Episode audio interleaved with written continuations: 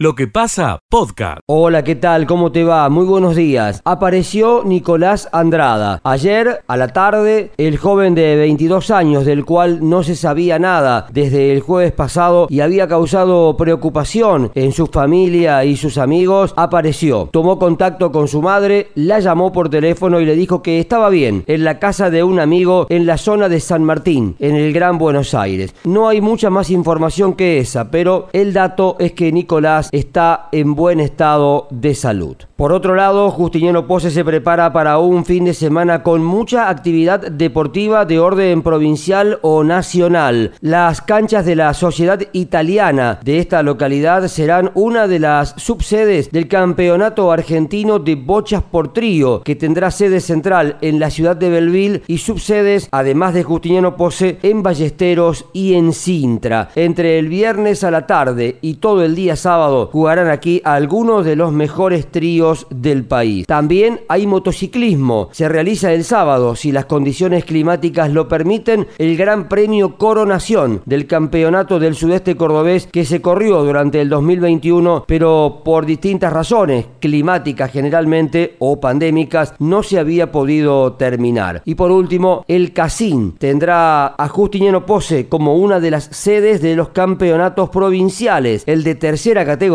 se disputará en las mesas de complejo deportivo. Desde Radio Sudeste, en Justiniano Pose, informó Adrián Leonardi. Escucha lo mejor de lo que pasa.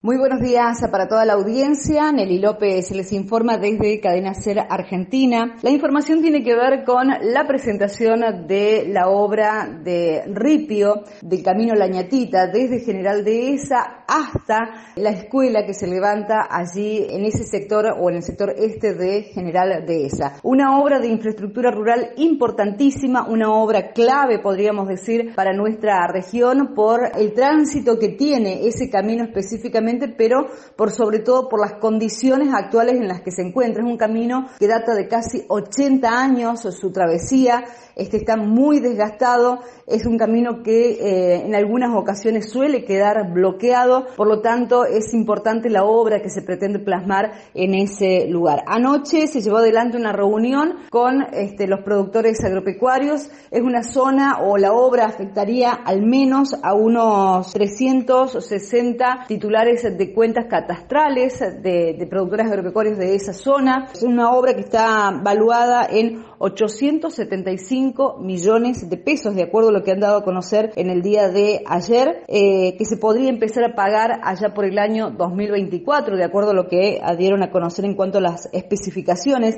Y el dato acá es que necesitan, para poder plasmar esta obra, el consentimiento del 50% de los productores eh, agropecuarios afectados justamente a esta, a esta obra que se pretende llevar adelante. Para el contacto regional de noticias, informó Nelly López.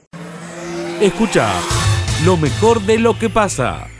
Buen día, buen día, buen día a toda la audiencia de Radio Villa María. Lo que pasa, una mañana linda, volvemos a tener por la ciudad de Belville con una temperatura agradable de ya de 14 grados, así que un cielo totalmente despejado. Se espera una temperatura alrededor de las 34 ¿eh? para el día de hoy, ¿eh? así que va a ser calorcito con el correr de la tarde. Entregaron la vivienda número 25 por el plan municipal Procomubi, ya tiene nuevo adjudicatario la familia de Ignacio Filippi, una nueva vivienda ubicada al sur de los distintos barrios de la ciudad de Belville. En el día de ayer se reunieron en el Consejo Deliberante los disidentes con la nueva reestructuración de la banda infantil municipal. Se ha eh, elevado un petitorio pidiendo al intendente su directa intervención, un diálogo más cercano con los que no están de acuerdo de la manera en que se, se puede comenzar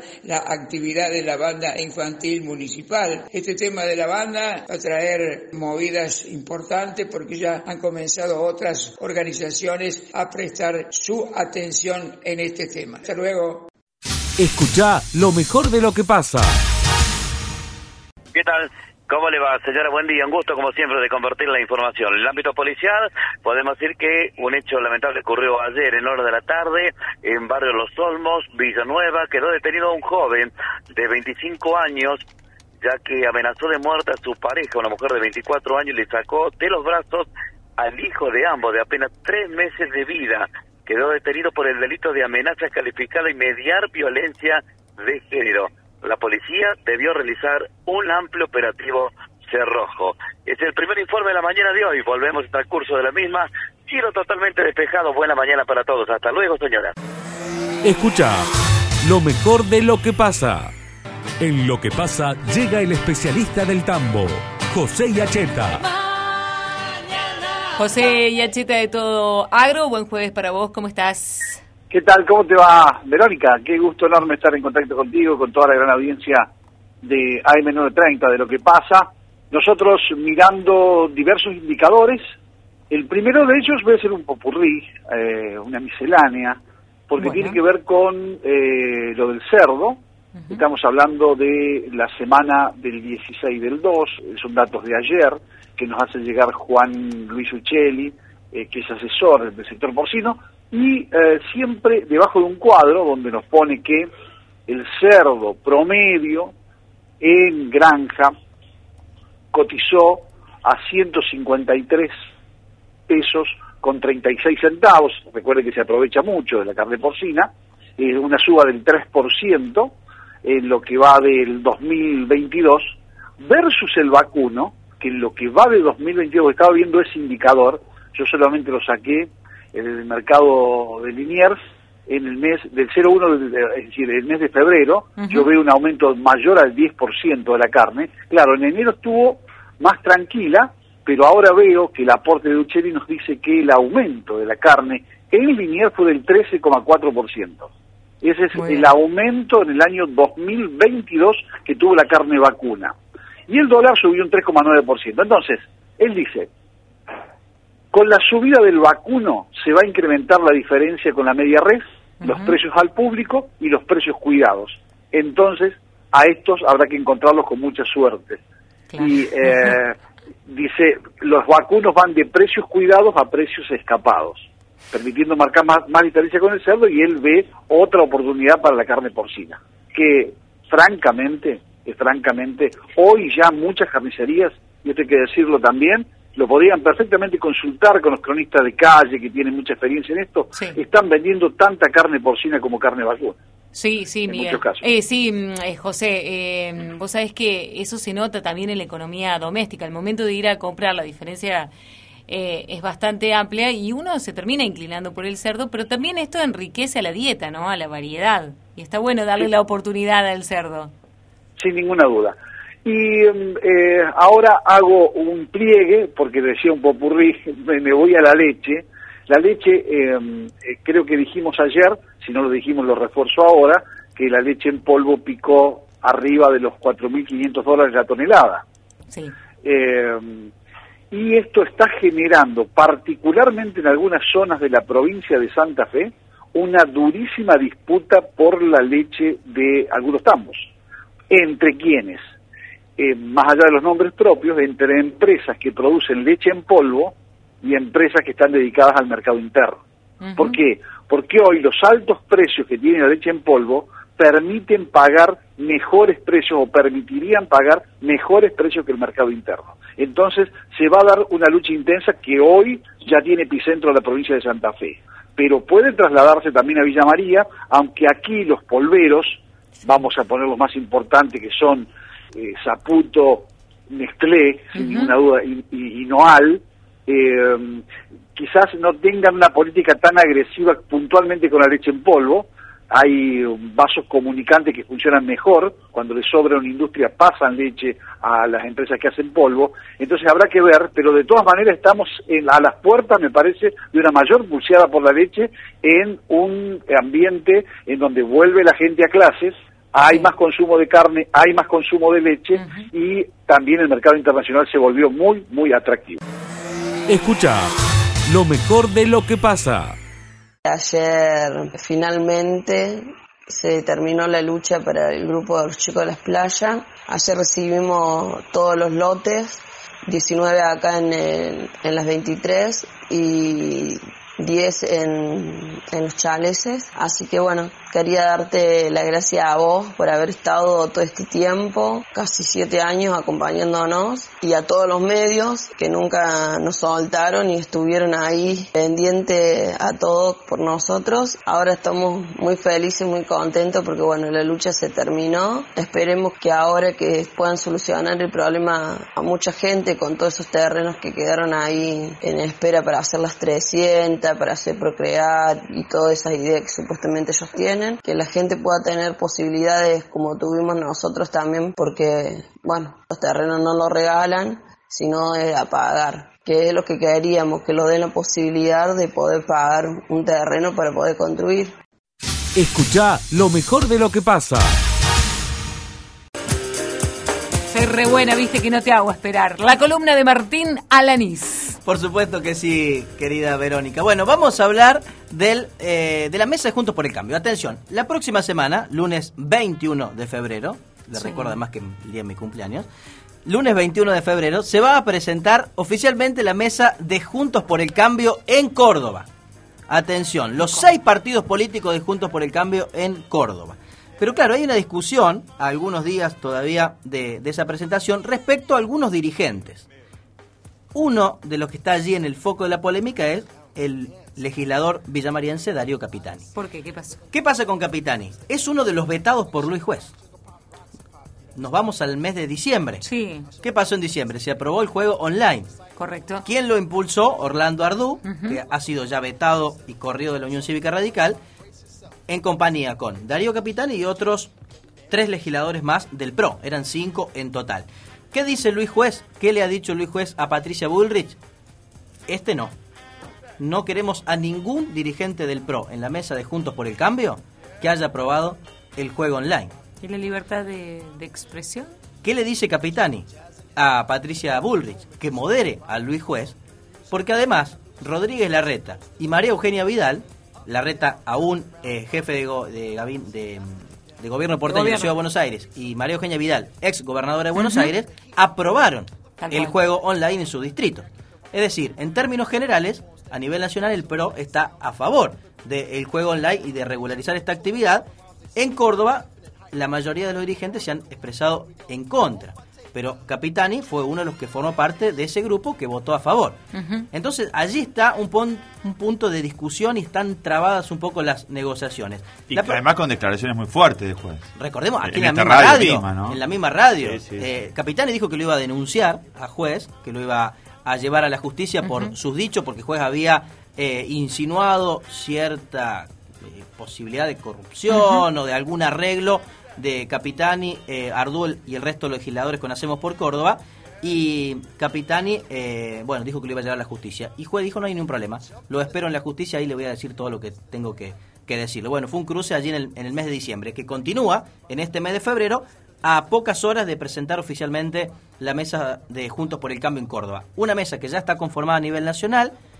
En el plano local, aquí en Villa María, está lejísimo de poder conformarse porque cada espacio político está eh, jugando su propio partido, pero a nivel provincial comenzaría a ordenar un poco la estructura eh, opositora pensando en el 2023, pensando en los candidatos, un poco lo que habíamos hablado en la columna de, de días atrás.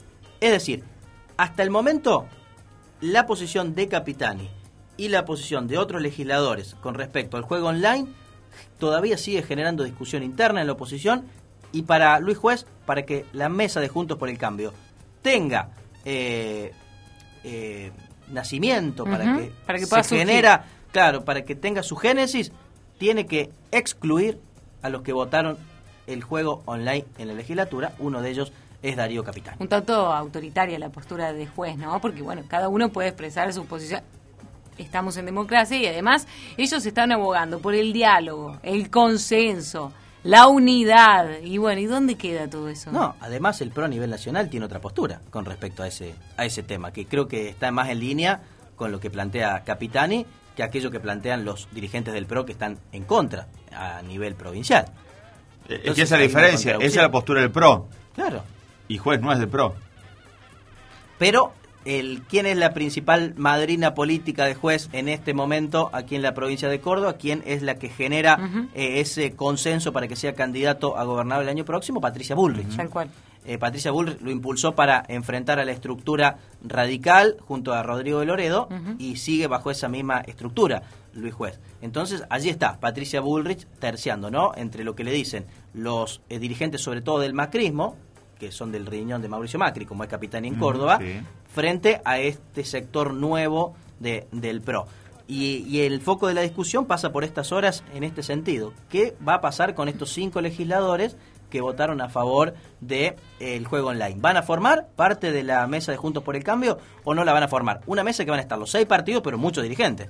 No es una cuestión de seis personas. Estamos hablando de que cada partido va a tener una cierta cantidad de dirigentes que no sea inmanejable que no sea inmanejable, pero que tengan poder de decisión sobre las futuras Te iba a decir eso, qué difícil no manejar a un Luis juez que siempre está ahí en el tapete y que siempre es polémico, para un lado, para el otro, aparte con un Luis juez que eh, te puede gustar, no te puede gustar, pero siempre fue para un lado, para el otro, para el medio, para... Ya estamos acostumbrados a verlo divagar de un lado para el otro. Y vos decías de un juez autoritario, diciendo este sí, este no, pero claro, su propio partido, la génesis del Frente Cívico, es Luis Juez. Él siempre dijo, yo no quiero que mi partido sea el Deportivo Juez, pero han pasado los años y sigue siendo el Deportivo Juez, porque el Frente Cívico sin Luis Juez es absolutamente bueno, nada. Bueno, pero quizá también es un error que él se tiene que replantear de no formar... A en realidad, es un error que se tienen que plantear casi todos los partidos políticos de este último tiempo, no formar a sus sucesores y estar ahí siempre, ta, ta, ta. Pasa también en el radicalismo, pasa en el peronismo a nivel local, pero hay otra estructura partidaria, ¿no? El PJ, el radicalismo tienen otras estructuras. Tienen intendentes, tienen legisladores. En el caso del Frente Cívico, no tiene intendentes, prácticamente no tiene legisladores, y es la figura de, de Luis Juez, ¿no? Eh, además con ese poder de veto, ¿no? Como si fuera Estados Unidos en, la OTAN, más o menos, decir vos sí, vos no, vos sí, no. Yo creo que en los partidos se tienen que dar discusiones ¿Cuál? Y, y puede haber diferencias en torno a un tema. Aparte es sano no pensar igual. Y si no pensamos igual, ¿por qué vos tenés que decir de manera autoritaria, no, no estás? Claro. Bueno, lo que sugiere Luis Juez, más allá de la discusión, es que hubo algún arreglo, ¿no? Entre los dirigentes. Que lo compruebe, que lo lleve va a tener que presentar pruebas para eso, no es solamente una cuestión mediática. Porque, a ver, yo decir puedo decir un montón de cosas. Hay que tener responsabilidad con los dichos. Podemos hablar en, en entre casa, como quien dice, decir, bueno, este me parece, pero de ahí a decirlo público, bueno, comprobalo, llévalo a la justicia, que se demuestre que hubo un acuerdo o que o lo que sea, digamos. Bueno, yo creo que no va a terminar en la justicia porque no creo que vayan a generar un conflicto judicial a un año de las elecciones. Se habla del mes de mayo, mayo de 2023 para las elecciones provinciales. Falta un mes, y, un año y tres meses. Me parece que no eh, van a entrar en esa discusión que puede terminar en, en desviar un poco la atención y el objetivo que tiene el espacio.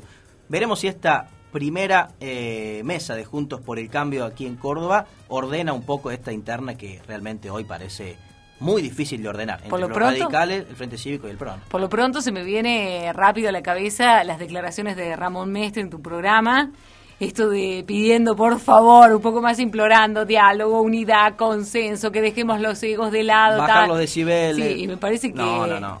qué tarea ardua que tiene Bullrich de bajarle los cambios, principalmente a Juez, ¿no? A Juez, claro, porque ella es la principal madrina política de Luis Juez, un Luis Juez que está envalentonado por los votos que sacó, ¿no? Porque si Juez no hubiera obtenido el 50% de los votos, tendría otra relación de fuerza en la negociación interna. Los votos lo han fortalecido y se siente con esa capacidad de decir vos sí, vos no en la mesa de Juntos por el Cambio. Veremos qué pasa el próximo lunes cuando se presente oficialmente aquí en Córdoba. En Villa María no hay ni novedades. Escucha lo mejor de lo que pasa. Charlamos con Nancy, depósito de huevo que está ubicado sobre la ruta pesada. Nancy, buen día. ¿Ha tenido incremento, aumento estos últimos 15 días? ¿Cómo le va? Buen día. Hola, buen día. Eh, sí, el huevo aumentó tres veces ya. Eh, ayer volvió eh, con un aumento. Así que, bueno, hoy el, el cajón está en 4.200. El blanco y el de color, el mediano sería. Cuando hablamos del cajón, ¿qué estamos hablando? El cajón trae 12 maples y a partir de 6 maples ya es por mayor. Y si no, el maple te sale 400 pesos. ¿Y antes cuánto costaba? Y antes el cajón salía 3,900 y el maple te salía 370. Ha tenido un incremento bastante. Eh, sí, y bueno, y así, y, no sabemos porque en, menos de dos semanas aumentó tres veces y no, sabemos el aumento. Estamos hablando del huevo chico, mediano. Mediano, porque el huevo grande es como que está costando... Conseguirlo. sí, conseguirlo. Tenemos el mediano solamente. Escucha lo mejor de lo que pasa. Fiesta porque tenemos la edición número 48 de la Fiesta Nacional de la Familia Piemontesa y allí tenemos al intendente de la localidad y también a nuestro compañero. ¿Quién, quién, quién, Así que le vamos a dar la bienvenida a los dos. Lucas por un lado, Miguel por el otro. Buen día, ¿cómo andan? ¿Andan por ahí?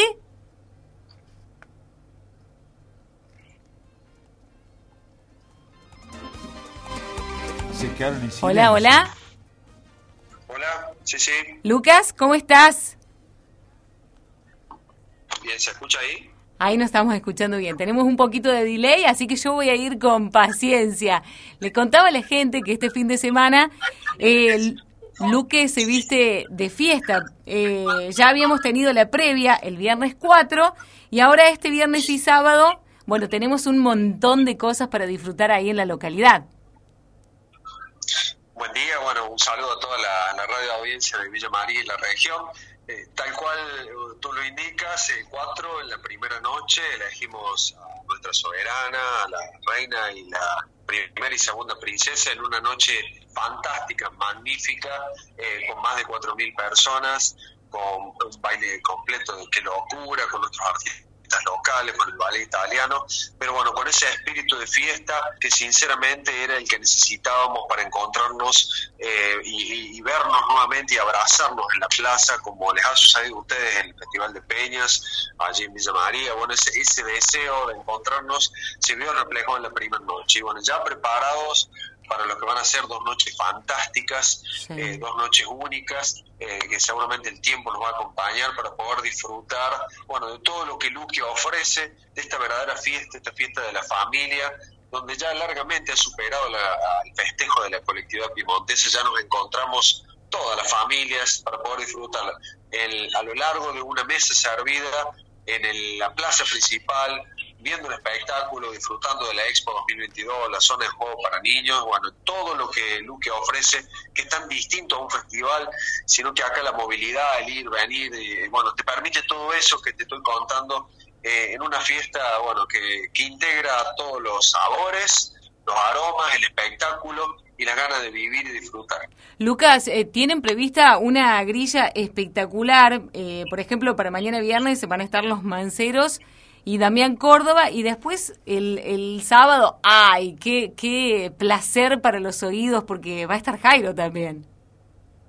Sí, sí, bueno, eh, eh, esta mixtura de, de, diferentes géneros musicales que Luque desde un comienzo lo viene haciendo, eh, esa mixtura entre el canto, la danza y el baile, se va a dar este viernes 18 con los manceros bien temprano, alrededor de las 23.30, 0 horas, van a estar sobre el escenario de Luque haciendo, bueno, su, su, su, canto, todo lo que los manceros pueden entregar, que no hace falta ya presentación.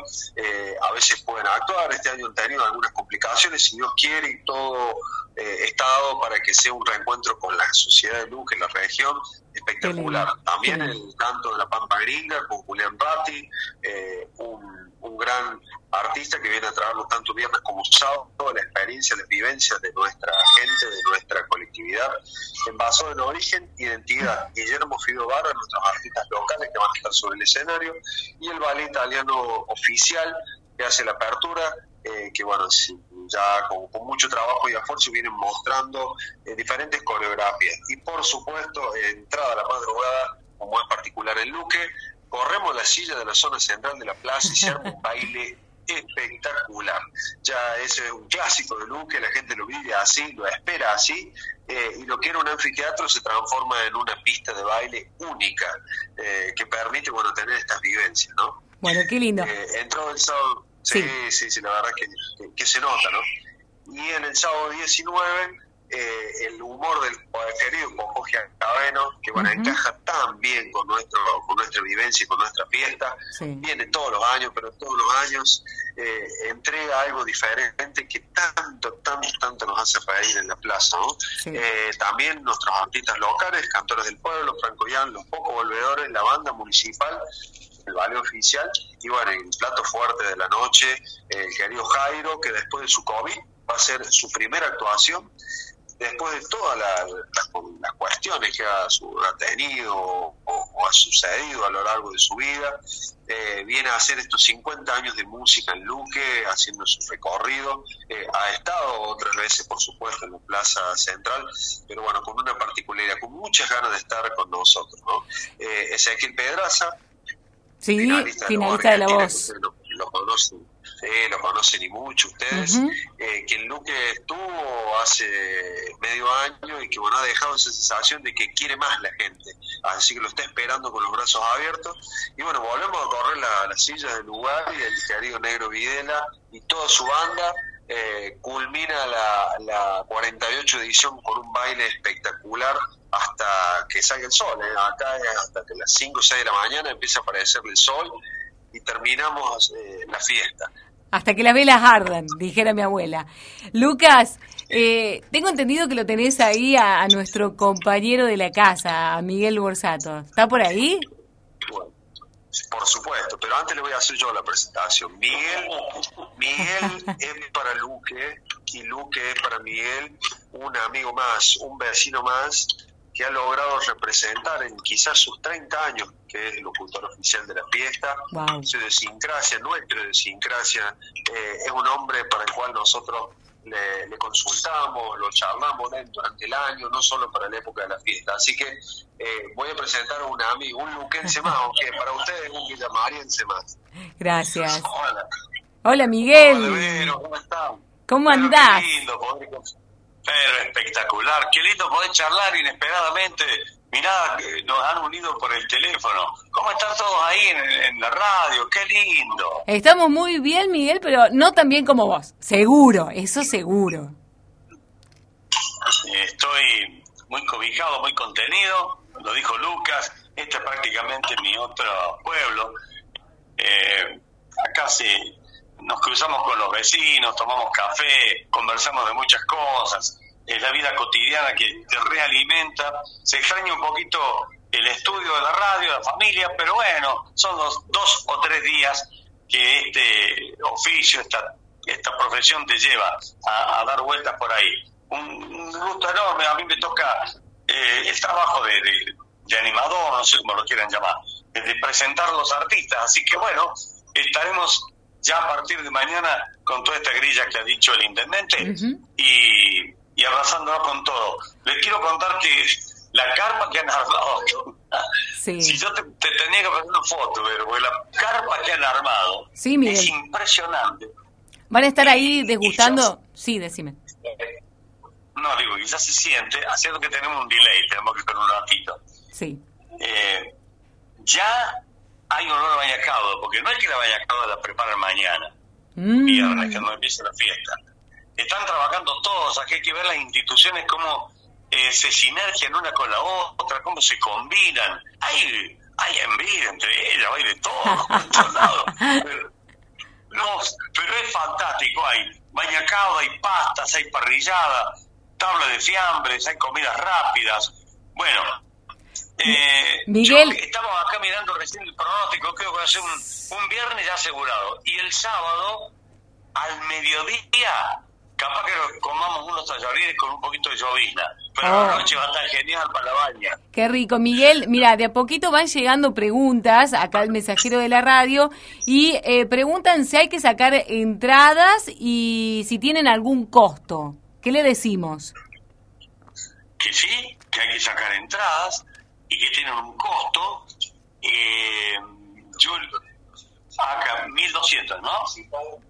Anticipado que todavía lo pueden hacer, 1.200 pesos, la gente de Villa María que quiera comprar entrada, Lucas, ¿cómo hace? A ver. Bueno, tenemos varios puntos de venta en la región, no puntualmente en Villa María, pero vengan tranquilos desde Villa María porque en boletería está todo previsto para que puedan ingresar. 1.200 el conto anticipado en cualquiera de los puntos de venta, que el más cercano que Villa María pueda ver y después en teléfono vamos a dejarles y una conexión online para que ustedes puedan hacer las consultas. Y 1500 en puerta para cualquiera de las dos noches. Recuerden que no cobramos el derecho de silla, por lo tanto, el vecino o aquel que nos va a visitar, eh, teniendo esta entrada general, accede a todo lo que le hemos contado en primera fila y todo lo que la plaza y sus costados y sus espacios ofrece, ¿no? Sí, además recién decías, bueno, el tiempo, pero es importante decir, porque recuerdo cuando hablamos contigo la vez anterior, eh, con Miguel también, que vos siempre recalcabas que no se suspendía por mal tiempo.